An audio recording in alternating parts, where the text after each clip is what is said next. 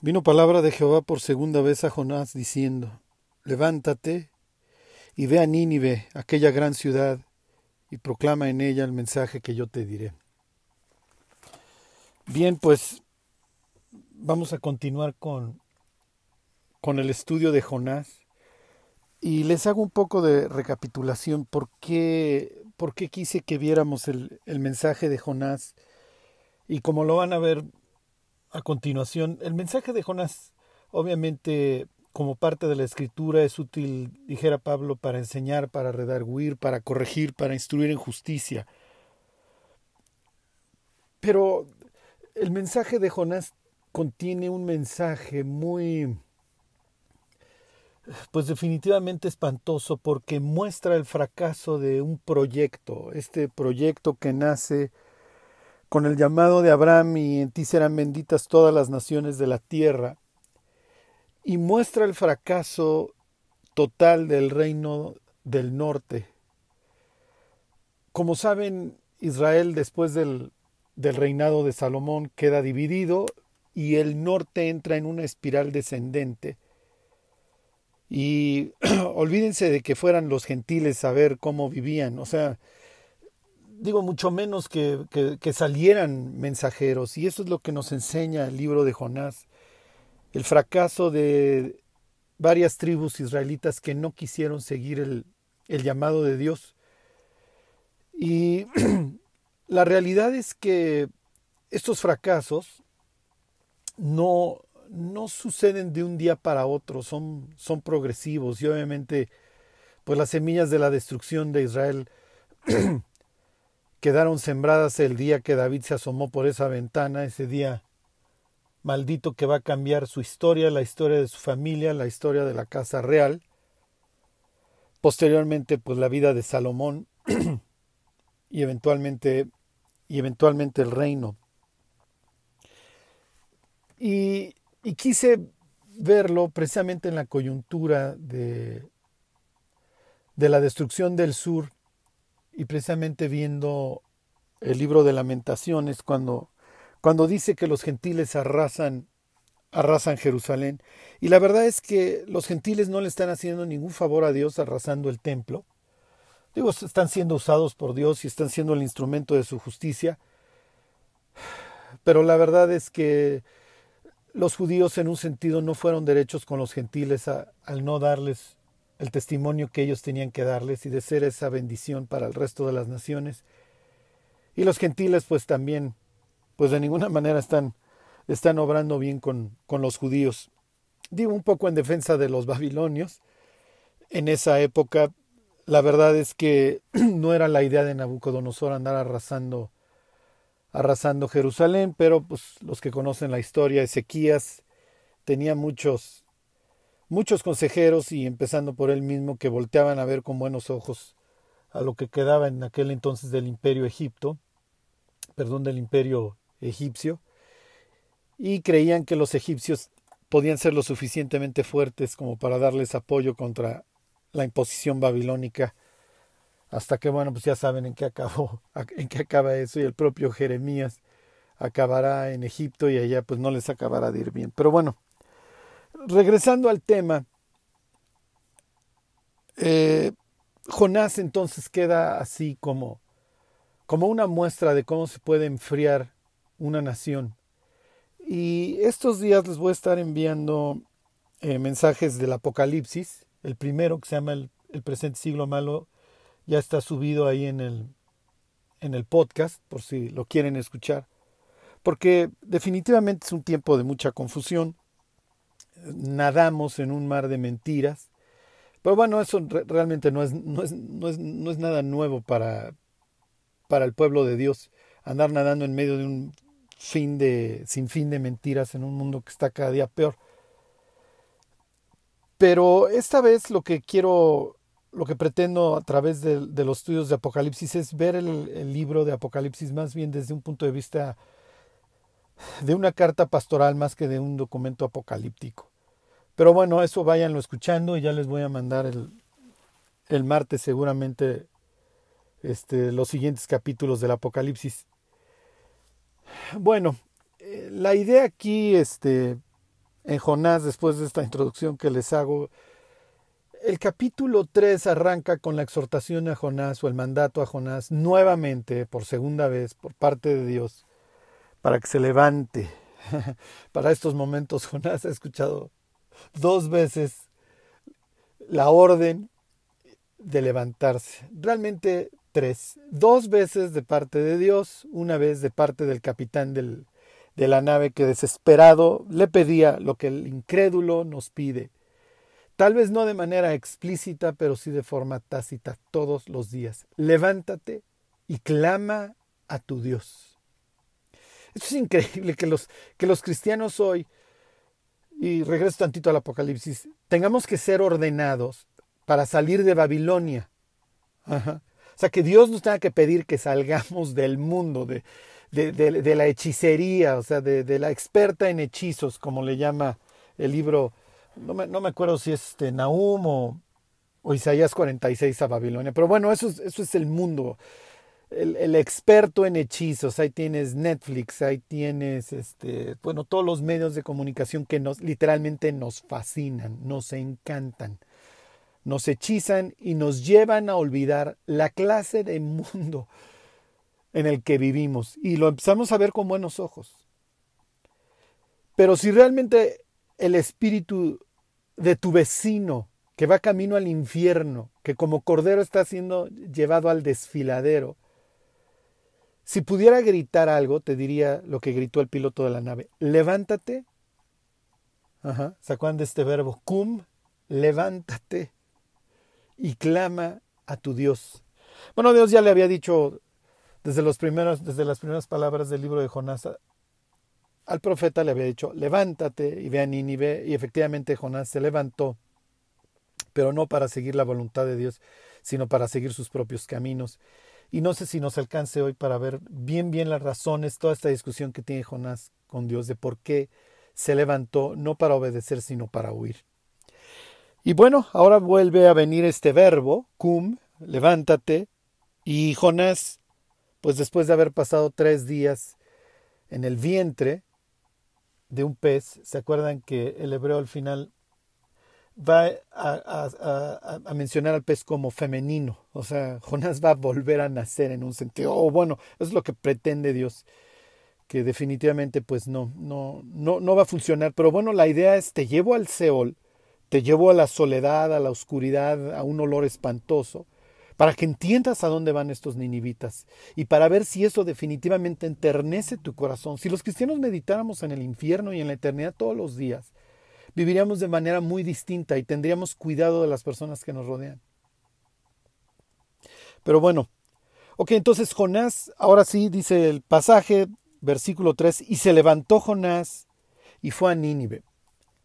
La semana pasada, terminando la, plática de Jonás, cuando hablaba yo del capítulo 2 y de esta oración patética que hace Jonás, una oración similar a la que hace Adán, en donde la culpa es de, de, Dios y de Eva, y me echaste a lo profundo, y me rodeó la corriente, y la tierra echó sus cerrojos sobre mí, y en donde nunca hay realmente una confesión. Bueno, después de despotricar acerca de Jonás durante 45 minutos la semana pasada, una persona me preguntó, ¿por qué mandó Jonás a Nínive? Perdón, ¿por qué mandó Dios Jonás a Nínive? O sea, ¿por qué? ¿Por qué a él? ¿Por qué si tienes a un necio como Jonás, por qué lo mandas a él? Y entre paréntesis, Segunda de Reyes menciona a Jonás, llama a Jonás siervo de Dios. Y esa sería la respuesta fácil.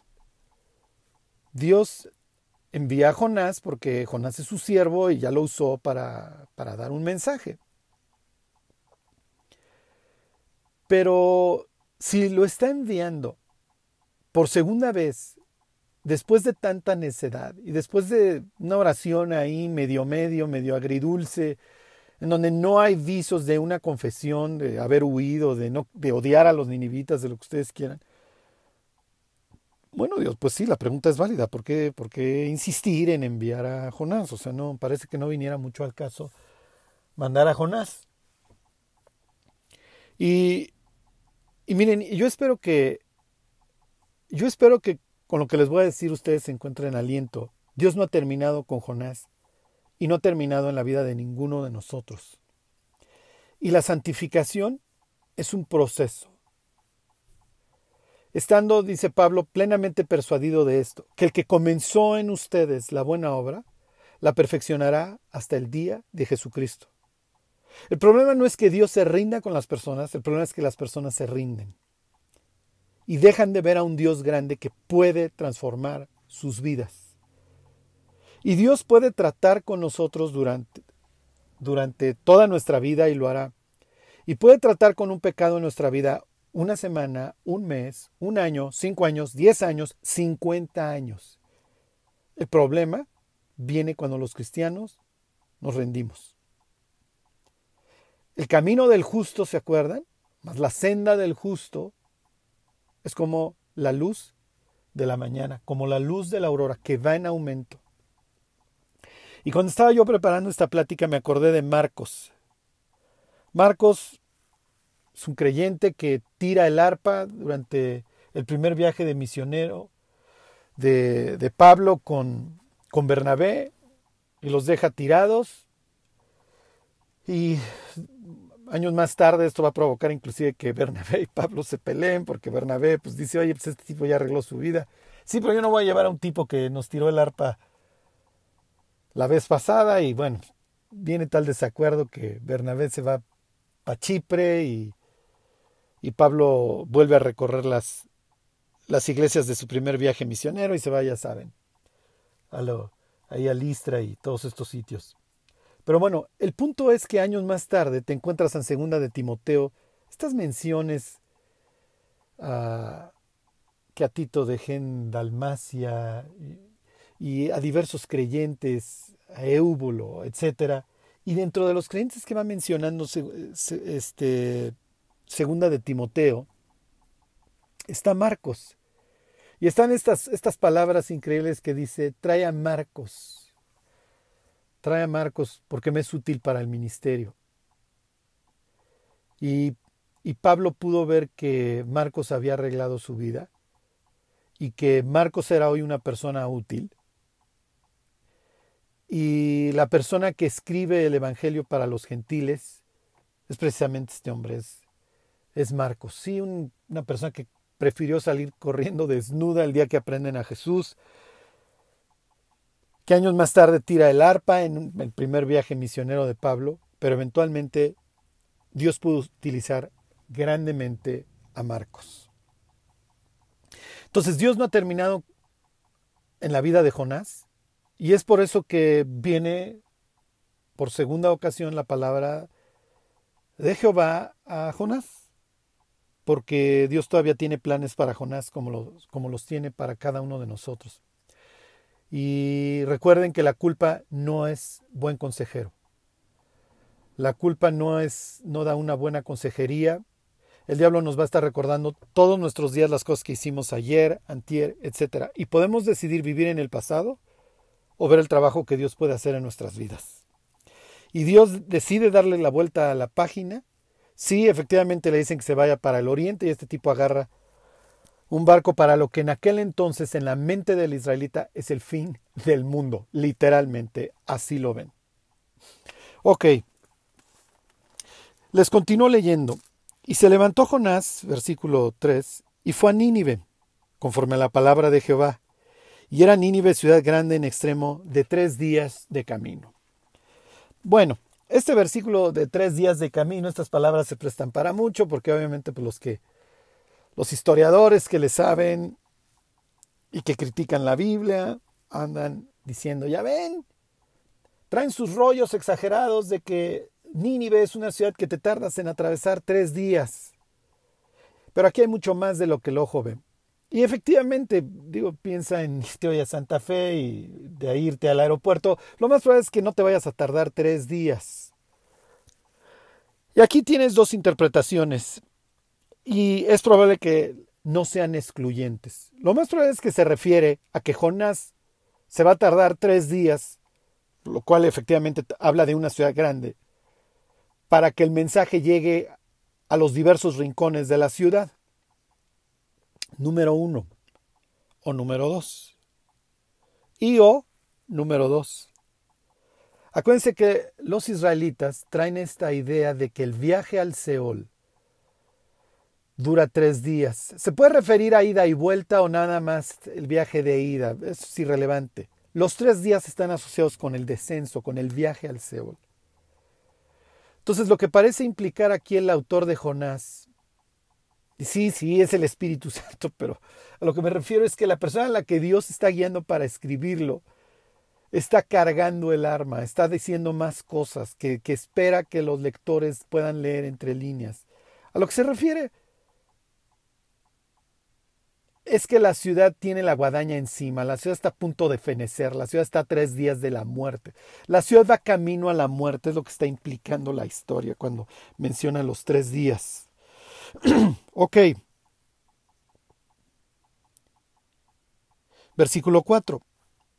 Y comenzó Jonás a entrar por la ciudad, caminó de un día y predicaba diciendo, de aquí a cuarenta días Nínive será destruida. Ok, aquí este versículo vuelve a estar cargado, dice muchísimas cosas. Recuerden que el número 40 es un número que tiene implicaciones en la Biblia.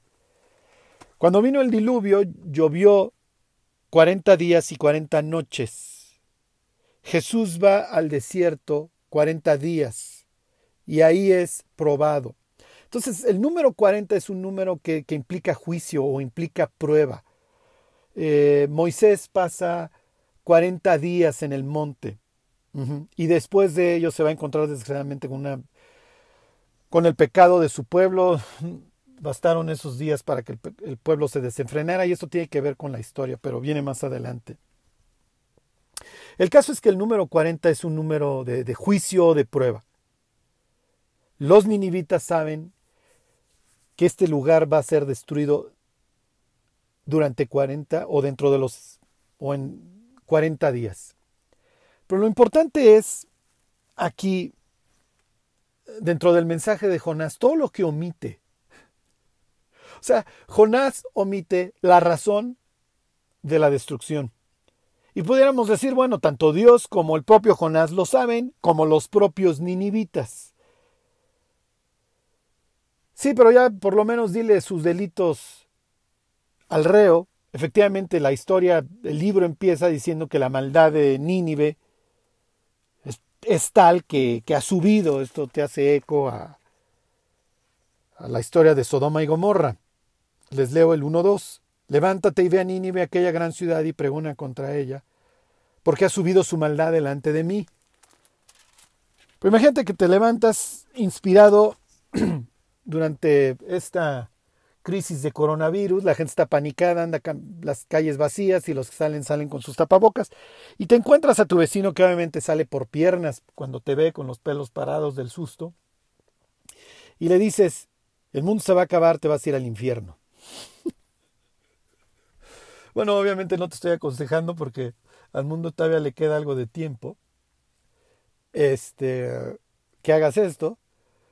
Pero si le dijeras que se va a ir al infierno, por lo menos le pudieras explicar por qué, le pudieras por lo menos citar alguno de estos versículos de Romanos 3.10 en adelante. No hay quien busque a Dios, no hay quien haga lo bueno, no hay justo ni a un uno, etcétera, etcétera. Entonces Jonás omite la causa. Peor aún, Jonás omite cualquier esperanza de salvación. Jonás omite cualquier acción que pudiera revertir el juicio. Jonás omite cualquier tema, que es el que va a tratar en el capítulo 4, que tenga que ver con la paciencia o la misericordia o el amor de Dios. El mensaje de Jonás está cargado de juicio, efectivamente. Lo merecen los ninivitas como lo merecemos el resto del planeta. Ahora, los ninivitas están echándole todas las ganas para su destrucción. Y pudiéramos pensar que que Jonás es el, es el único profeta cuya profecía no se cumple. Y la verdad es que seríamos bastante injustos con Jonás. De aquí a 40 días Nínive será, y la palabra hebrea, el verbo, o la palabra es jafaj. Y jafaj, sí, quiere decir destrucción, asolamiento. Les leo un ejemplo. Eh, está hablando el ángel con Lot en la destrucción de, de Sodoma y Gomorra. Le pide Lot este, que le permita huir. Y le dice el ángel en el 19-21, y le respondió, He aquí he recibido también tu súplica sobre esto, y no será destruida, en este caso Soar, la ciudad de la que has hablado. Aquí el, verbo jafaj es destrucción. 19.25 en el Génesis. Y destruyó las ciudades y toda aquella llanura con los moradores de aquellas ciudades y el fruto de la tierra. Está hablando de que Jafaj sí trajo destrucción a Sodoma y Gomorra. Pero fíjense esto. Llegas al Éxodo y mira cómo se traduce este verbo. Ve por la mañana, le dice Dios a, a Moisés, ve por la mañana, este es Éxodo 7:15, ve por la mañana Faraón, he aquí que él sale al río, y tú ponte a la ribera delante de él y toma tu mano, y toma en tu mano la vara que se volvió, que se volvió culebra. Ok, les leo el 7:17. Así ha dicho Jehová. En esto conocerás que yo soy Jehová, He aquí yo golpearé con la vara que tengo en mi mano el agua que está en el río y se convertirá en sangre. Entonces, como pueden ver, la, palabra jafaj eventual, efectivamente puede significar destrucción, pero también puede significar que algo se convierte. Entonces, lo entiende Jonás, sabe Jonás lo que está, lo que está mencionando, lo que está predicando. ¿Tiene, ¿Tiene en mente Jonás, esta es la pregunta, ¿tiene en mente Jonás que la ciudad puede ser destruida, diagonal, convertida? Lo más probable es que Jonás, porque cuando somos duros pensamos que el resto del mundo es, es igual, lo más probable es que Jonás cree, pues que dando un mensaje osco, sin hablar del amor, ni la misericordia ni la paciencia de Dios que le ha tenido a su pueblo, digo, ya lo demostró devolviéndoles un pedazo de territorio durante el reino de, de Jeroboam II, en su época, Jonás es receptor de la misericordia de Dios. Pero, lo más es que Jonás no tiene en mente que su mensaje va a provocar la conversión, como se convirtieron las aguas del Nilo en sangre, no, no está pensando que los ninivitas se vayan a convertir. y bueno, sorpresa. Entonces, de aquí a 40 días, Nínive será Jafaj. ¿Será destruida o será convertida? Y aquí vienen estas joyas que nos encontramos en la Biblia. Cuando, cuando me invitan a, algún sitio a dar una plática y piden una semblanza, pues ya saben, manda uno su currículum, etcétera, y a veces te piden tus hobbies. Y dentro de las cosas que pues, obviamente menciono es la lectura de la Biblia y menciono que mi libro favorito de la Biblia es Jonás, y así lo es. Y mi libro favorito de la Biblia es Jonás, precisamente por el 3.5. Les leo desde el 4. Piensen en Jonás, ¿Está desfigurado?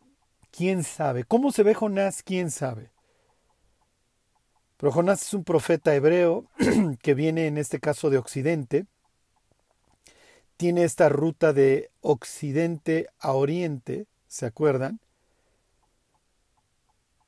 Pero esta vez con el propósito de reclamar, de recuperar. No es obviamente el propósito que Jonás quiere, el recuperar a las naciones para Dios, el reclamarlas para Dios. Pero ya llegó este profeta de Occidente que cree en este Dios único, exclusivo, que creó los cielos y la tierra, o por lo menos eso es lo que él dice. Y quiero que piensen en una ciudad, Asiria, tómenlo, un imperio que eventualmente va a ir en un ascenso muy fuerte y que acabará siendo el poder hegemónico en la, en la región dentro de los siguientes 50 años. Lo más probable era que se levantaran las autoridades, apresaran al loco y en el mejor de los casos lo encarcelaran, en el peor de los casos lo mataran ipso facto. Pero ahí está este loco al que le permiten ir por la ciudad predicando. No un mensaje agradable, no un mensaje bonito. El mensaje de Jonás no tiene ilustraciones, no tiene chistes, no tiene testimonio bonito. Simple y sencillamente les dice que su ciudad va a ser destruida. ¿De parte de quién? Las guerras en aquel entonces se trataba de guerras de dioses. Bel es superior a Jehová, o por lo menos es lo que pueden concluir los babilonios después de destruir Jerusalén. Dagón es superior a Jehová, es lo que quieren concluir, que luego les va así, así les va a los pobres filisteos. Ya saben que se encuentran a su dios Dagón con las manos en el umbral, una imagen bastante descriptiva. ¿Sí? Este, ya parece que Azur, nuestro Dios, se va a tener que esconder de Jehová tu Dios. Si yo creo en tu mensaje y te permito que lo prediques, estoy implicando que tu Dios es más poderoso que el mío. Estoy implicando que mi forma de vivir no está de acuerdo con tu Dios y tu Dios está llevando a cabo castigos extraterritoriales. ¿No es cierto? Eso es increíble. Lo que vamos a leer implica, piensen en Naamán, otro, otro extranjero, piensen en Raab la ramera, lo que, está, lo, que, lo que los ninivitas van a implicar es increíble. Los ninivitas van a implicar en su conducta, en su arrepentimiento, que Jehová está por encima de Asur. Hay, hay entre comillas, expertos que dicen, no, los ninivitas no tuvieron una conversión por completo porque no dejaron a sus dioses. ¿Cómo que no dejaron a sus dioses? Lo que ellos están implicando es que Azur no es lo suficientemente poderoso como para lograr que Jehová se vuelva de sus planes de destrucción. Están dejando literalmente, están haciendo a un lado a su Dios, están cambiando de Dios. Yo lo que años más tarde le va a reclamar a través del profeta Jeremías Dios a Judá. ¿Alguna nación ha cambiado a sus dioses aunque ellos no son dioses? Y pudieron haber dicho, sí, cambiaron a Sur por ti los ninivitas hace años, Jehová.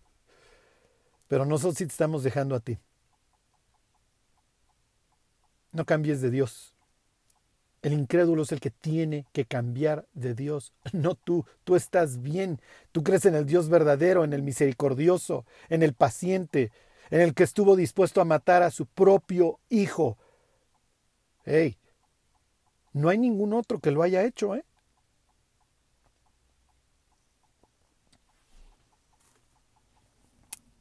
Cinco Y los hombres de Nínive creyeron a Dios y proclamaron ayuno y se vistieron de silicio desde el mayor hasta el menor de ellos. Bueno, como te podrás imaginar, pues las palabras que va guiando aquí el Espíritu Santo siguen igual de cargadas. Y estas palabras de Jonás desde el menor hasta el mayor van a retumbar en los judíos del sur años más tarde a través del profeta Jeremías. Ok, aquí se los leo. Dice, porque desde el más chico de ellos hasta el más grande, cada uno sigue la avaricia. Y desde el profeta hasta el sacerdote, todos son engañadores. Dice Jeremías 8:10, Por tanto daré a otros sus mujeres y sus campos a quienes los conquisten, porque desde el más pequeño hasta el más grande, cada uno sigue la avaricia, desde el profeta hasta el sacerdote, todos hacen engaño. Entonces lo que está implicando aquí es que es una queja generalizada de que todo el pueblo se ha enseñado a hacer lo malo. Y por el otro lado aquí tienes una expresión en el libro de Jonás al revés en donde desde el más pequeño hasta el más grande, Desde el pobre hasta el rico, desde el joven hasta el anciano, se volvieron a Dios, le creyeron a Dios. Y estas mismas expresiones se utilizan en la literatura de la restauración, ¿se acuerdan? Capítulo 31 de Jeremías. Y no enseñará más ninguno a su prójimo ni ninguno a su hermano, diciendo, Conoce al Señor, porque todos me conocerán, desde el más pequeño de ellos hasta el más grande, porque perdonaré la maldad de ellos y no me acordaré más de su pecado. Así que los ninivitas, desde el más pequeño de ellos hasta el mayor, luego échenle un ojo ahí a Jeremías 31 y esta literatura de la restauración. La ciudad se vuelve a Dios. Esto es increíble. Los gentiles volviéndose a Dios, proclamando ayuno, vamos, si es necesario, a dejar de comer lo que haya que hacer. Esta es una conversión. Esto es volverse de sus malos caminos. Lo que haya que hacer, Dios. Esta es la forma en la que las personas nos convertimos. El arrepentimiento implica el entender que voy camino al juicio, que voy al infierno, el ir a Dios sin nada que ofrecer. Ya no creo en mis dioses, ya no creo en mi religión y estoy dispuesto a dejar mis pecados. Entiendo que a mis fuerzas no lo voy a poder hacer, pero estoy dispuesto a que me cambies. Y si es necesario ayunar y vestirme de luto porque voy camino al infierno, lo hago. ¿Y qué creen? El verbo levantarse se va a volver a escuchar, se va a volver a leer en esta historia de Jonás. Dice Jonás 3:6, y llegó la noticia hasta el rey de Nínive y se levantó de su silla. Jonás, levántate y ve a Nínive, y Jonás se levanta para oír. Qué contraste, qué contraste con un rey impío que no conoce a Dios idólatra, porque digo, ya no entro a detalles de, de Nínive, pero Nínive se funda, ¿se acuerdan? Ahí está en Génesis 10 por parte de Nimrod y alrededor de una deidad femenina, para saber si era su mujer esta Semiramis o quien haya sido. Estás hablando de un sitio podrido. A Jonás le dice Dios que se levante, que cumpla su ministerio. Y Jonás efectivamente se levanta, pero para huir. Y en este caso el rey de Nínive, en un contraste total como el blanco y el negro, la noche y el día, dice, y llegó la noticia hasta el rey de Nínive, y se levantó de su silla, se despojó de su vestido, y se cubrió de cilicio, y se sentó sobre ceniza. el rey de Nínive se despoja de su manto, de su realeza. ¿Le suena conocido? Un himno que cantaban los cristianos y que plasma Pablo ahí en la carta a los filipenses. Haya pues en vosotros este mismo sentir que hubo en Cristo Jesús, el cual, siendo en forma de Dios, ahí se lo comparten a un testigo de Jehová, no estimó el ser igual a Dios como cosa que aferrarse, sino que se despojó a sí mismo, tomando forma de siervo, hecho semejante a los hombres, y estando en la condición de hombre, se humilló a sí mismo haciéndose obediente hasta la muerte, y no cualquier muerte. Esa la veremos en capítulo 4 cuando hablemos del gusano, y muerte de cruz.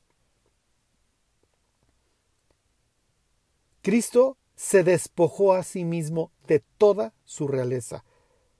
Y parece que el ser humano no se va a bajar de su ladrillo. Y aquí y aquí toda esta implicación de que el rey de Nínive se levantó. Esto es increíble. Por tanto, ¿se acuerdan del Salmo 1 que tanto se han memorizado? No se levantarán los malos en el juicio. No, los malos no se van a levantar en el juicio. Van a tener que doblar la rodilla y después de confesar que Jesús es el Señor, ir a un lago de fuego. No así los malos, dice el Salmo 1, que son como el polvo, como el tamo que arrebata el viento.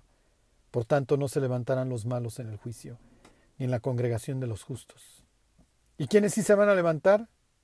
Escuchen las palabras de Jesús, que obviamente van cargadas a su auditorio. La generación de Nínive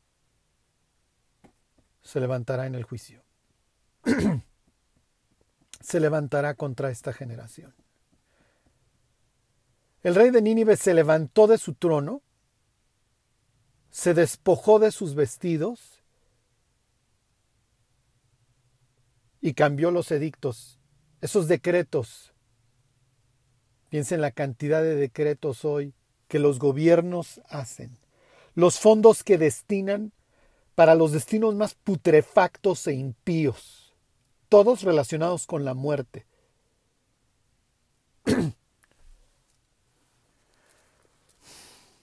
Versículo 7.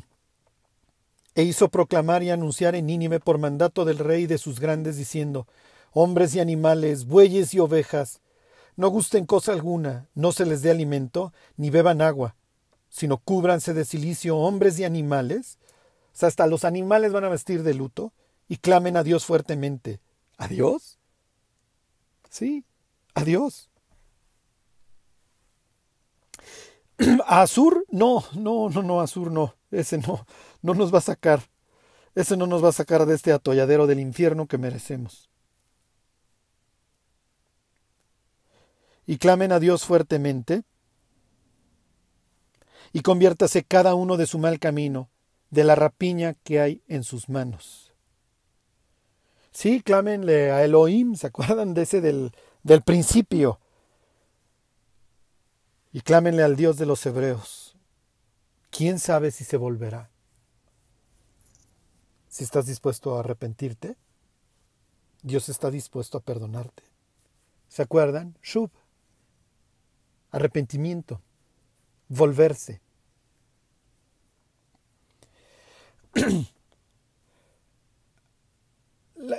las primeras veces que leía yo el libro de Jonás,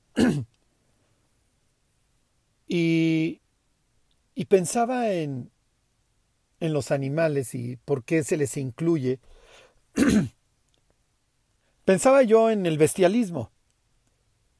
Digo, no, no sería de extrañar que los ninivitas, digo, al ser humano le das tantita, le alargas tantito la cadena y ya comete cualquier cantidad de atrocidades contra otro ser humano y contra los animales.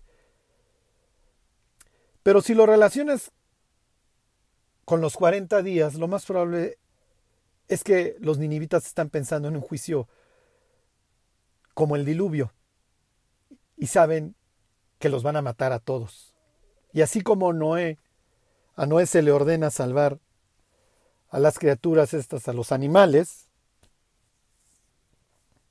este, lo más suave es que el rey de Nínive los está incluyendo en el arrepentimiento porque los quiere salvar. Porque hay una posibilidad de que este Dios sea misericordioso y paciente. Y quién sabe si este gran Dios se vuelva del ardor de su ira. Y tal vez no perezcan. Y viene el versículo 10. Y vio Dios lo que hicieron, que se convirtieron de su mal camino, y se arrepintió del mal que había dicho que les haría, y no lo hizo. Charlie, ¿es de a gratis? ¿Es de a gratis que Dios simplemente nos perdone? Simplemente los perdonó, estos tipos anduvieron matando, fornicando, secuestrando, defraudando, robando.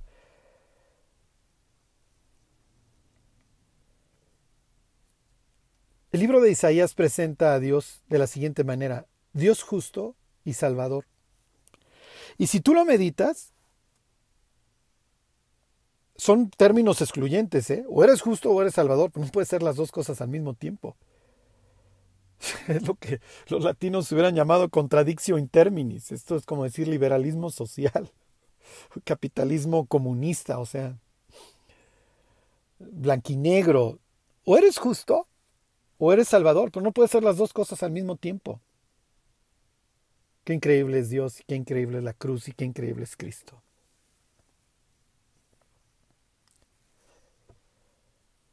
Los hombres no simple y sencillamente somos perdonados.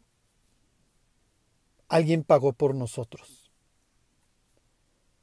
Y eso le permitió a Dios ser al mismo tiempo justo y al mismo tiempo salvador. En la cruz, y eso lo trataremos la próxima semana cuando veamos capítulo 4, porque alrededor de eso trata todo este último capítulo fascinante del libro de Jonás. En la cruz Dios pudo convertirse en justo y salvador al mismo tiempo. Pero los ninivitas no fueron simplemente perdonados de a gratis. Como no lo fuimos ninguno de nosotros. Alguien murió en nuestro lugar. Y Jonás está a punto de descubrir sus peores temores. Y termino con esto porque Jonás, al igual que Jesús, no fueron enviados para condenar al mundo, sino para que el mundo fuese salvo por ellos. Y Jonás se lo va a decir a Dios. Sabía que me estabas enviando para salvar a estos tipos. Uno fue a la cruz con gozo. ¿Sí? Lo que dice la Biblia. Esto es increíble. Por el gozo puesto delante de él. Menospreció el oprobio. ¿Por el gozo? Sí, por el gozo puesto delante de Él, porque Dios te quiere ver en el cielo, porque Dios nos ve sentados en los lugares celestiales con Cristo Jesús. Tenemos un Dios increíble, que cuando nos vio perdidos salió en nuestra búsqueda.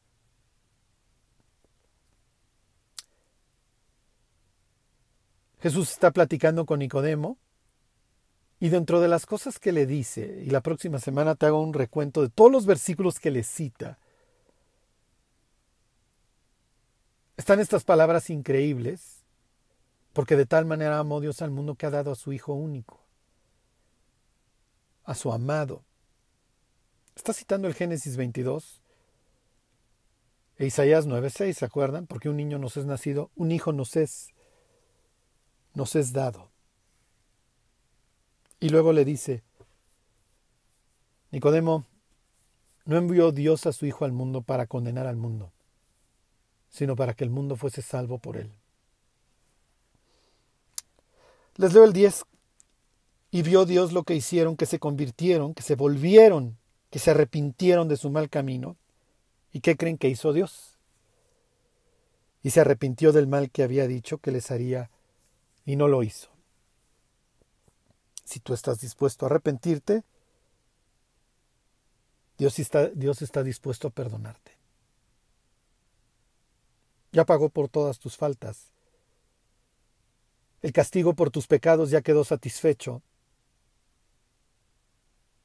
Tu deuda está pagada. Si te quieres ir al cielo, vas a tener que hacer lo que hizo el rey de Nínive. Te vas a tener que parar y bajarte de tu ladrillo, despojarte de todo tu orgullo, de todas tus religiones, de todos tus dioses, y volverte volverte de tu mal camino. Y entonces no irás al infierno. Pero primero vas a tener que creer que lo mereces.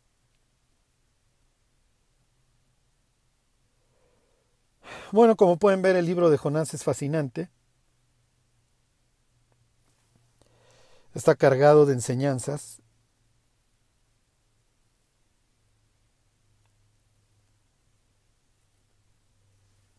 Y termino con unas palabras del libro de Joel,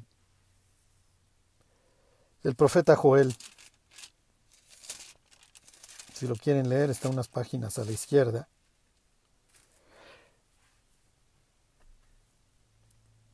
Realmente no se sabe la fecha en que escribió Joel, entonces no sabes quién está influyendo a quién.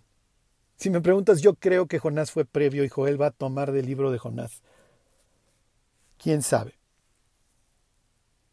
Les leo del 2.12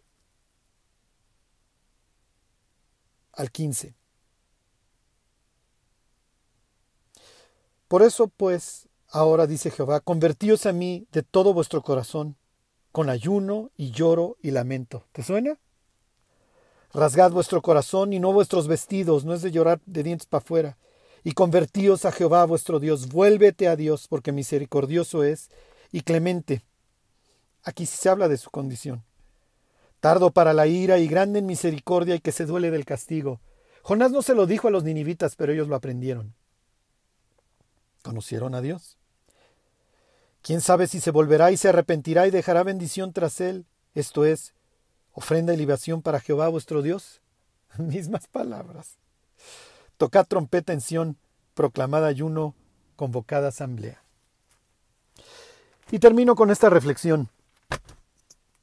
Cada vez que predico acerca de Jonás y de la actitud del rey, me lo imagino levantándose de su trono, quitándose sus ropas reales y vistiéndose de silicio, despojándose de todo lo que está implicando. Adiós mis dioses, adiós mi droga, adiós mi alcohol, adiós mi... lo que sea. Pensando en sus hijos, estos cuates tenían hijos todo el tiempo. E imagínate al rey de Nínive viendo a algunos de sus hijos gatear, a otros aprendiendo a caminar, a otros ya jóvenes, y pensando a qué hora crecieron, a qué hora dejé de amar a mi esposa, a qué hora dejé de amar a mis hijos, y ahora todos van camino a la destrucción.